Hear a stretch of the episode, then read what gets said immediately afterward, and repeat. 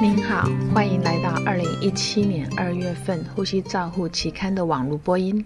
我是刘金荣呼吸治疗师，代表期刊主编丁汉斯博士，为您进行中文网络播音。现在开始宣读由丁汉斯博士为您精选的论文。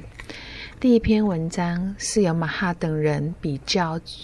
单专业与多专业整合照护执行气切造口术服务，在气切移除率和经口进食的耐受力上面的成效。结果发现，整合照护确实可以改善在气切移除率和经口进食的耐受力。而呼吸治疗师是多专业服务中的重要成员，如 DeVo 所述。多专业气切整合的手术后照护，它不仅是有意义，而且是可以改善气切切气管切开术病人愈后的关键步骤。第二篇文摘是由 Marie Res 等人评估医医疗专业人员使用波形分析识别病人呼吸器不同步的能力。结果发现，医疗专业人员在经过特殊的机械通气培训后，它是可以提高使用波形分析识别不同步的能力。无论是经验还是专业，都证明使用波形分析是识别病人人机不同步重要的相关因素。正如 Miralles、c o b a d e v i l 和 Dugard。评论指出，在这项研究不仅凸显出医疗专业人员对人机协调相互作用的识别差，更能够凸显这一类主题研究需要标准词汇来指导。第三篇文摘是由 Bink 等人所做的评估，他们是要评估照护者对于呼吸困难的评估的准确性。结果发现，照护者对于呼吸不适的评估值明显的低于病人本身的报告，而且在医生、呼吸治疗师和护理人员职业类别中看到差异。Laura 和 Mark Mark 提供了一个重要的编辑评论。他们应该询问病人本身呼吸困难的感觉，因为临床医师靠客观的讯息，如呼吸次数、心跳次数和使用呼吸辅助机等，将可能是低估病人呼吸困难和不适当、不适、不舒服的程度。因此，确定呼吸困难的来源是很重要的。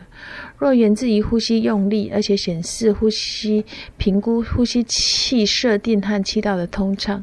若源自于呼吸器控制的呼吸恐惧，那就要表示，那就表示病人可能需要药物的介入，而且需要容积保证的通气。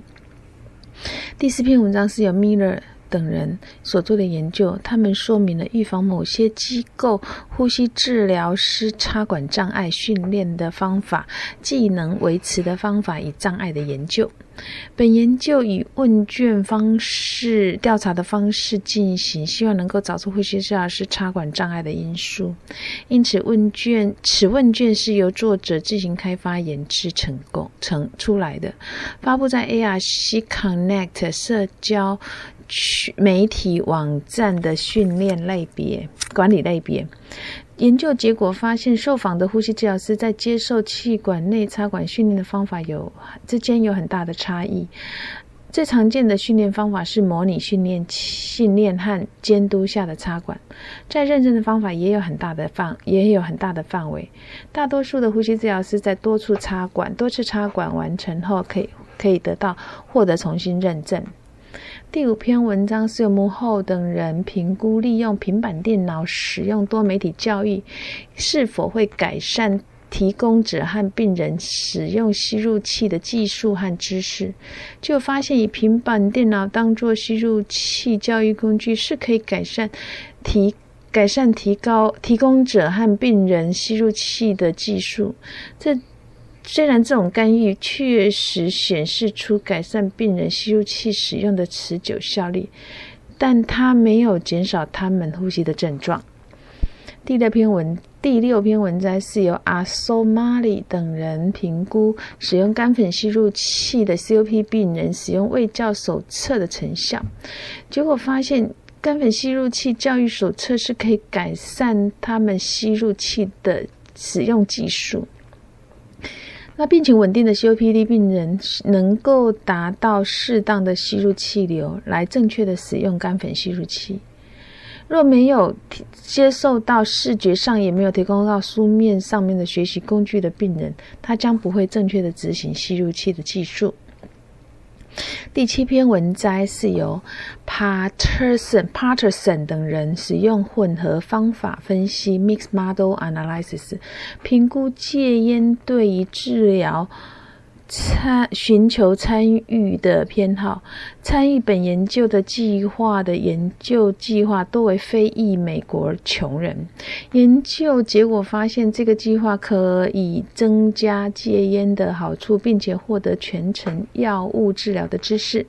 受试者，特别是在没有 COP 呃没有 COPD 诊断与没有癌症遗传史的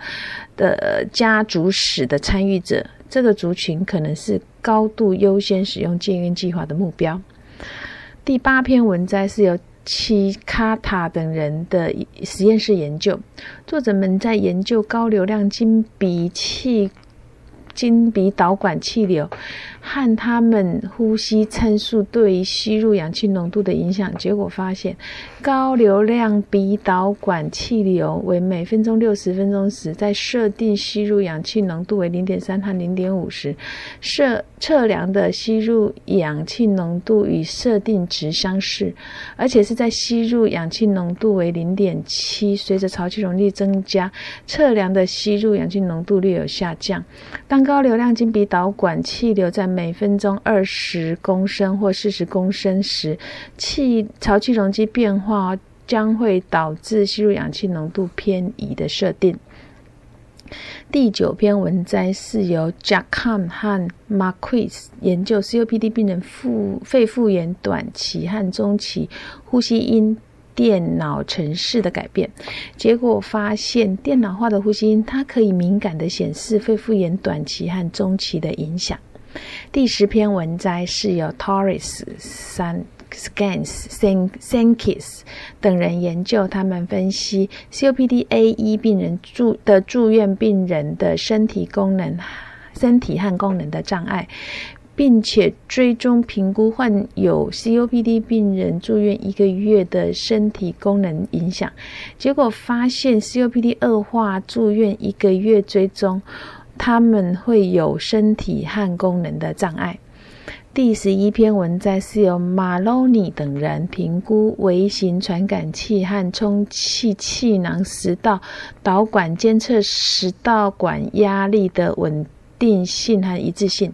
结果发现有微型传感器的导管漂移基线压力较少，这个结果与充气导管类似，两整导管之间的一致性较差。使用微型传感器导管并不能够作为传统导管的替代物。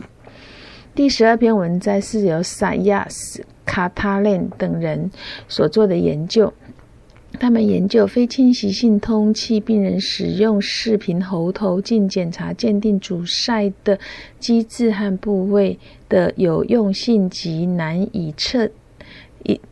测定 CPAP 受试者提供他的解决指导。结果发现，CPAP 受试中使用视频喉头镜检查并用非侵袭性通气是有助于辨识阻塞的位置和机制的难测定的问题，而且在某些状况，它是可以改善通气品质的。第十三篇文摘是由 Co Cochi Cochica Range。Ranger 等人研究分析型吸带单次呼吸 DLCO 仪器的长期稳定性，结果发现这种啊吸带式的 DLCO 测量在三年内的期间都是非常稳定，不需要做手动的重新校准仪器。生物控制和 DLCO 的。DLCO 模拟器是一样好的，但是需要进一步长期实验室有质量控制的程序来评估这样子的一个 DLCO 仪器的功能。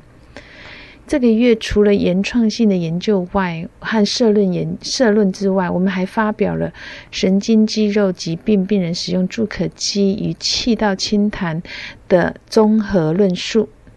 以上是二月份的呼吸照护期刊中文网播，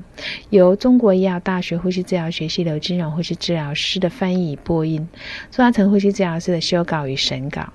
如果您想进一步了解原文的内容或过去的议题，请您上美国呼吸照护期刊网站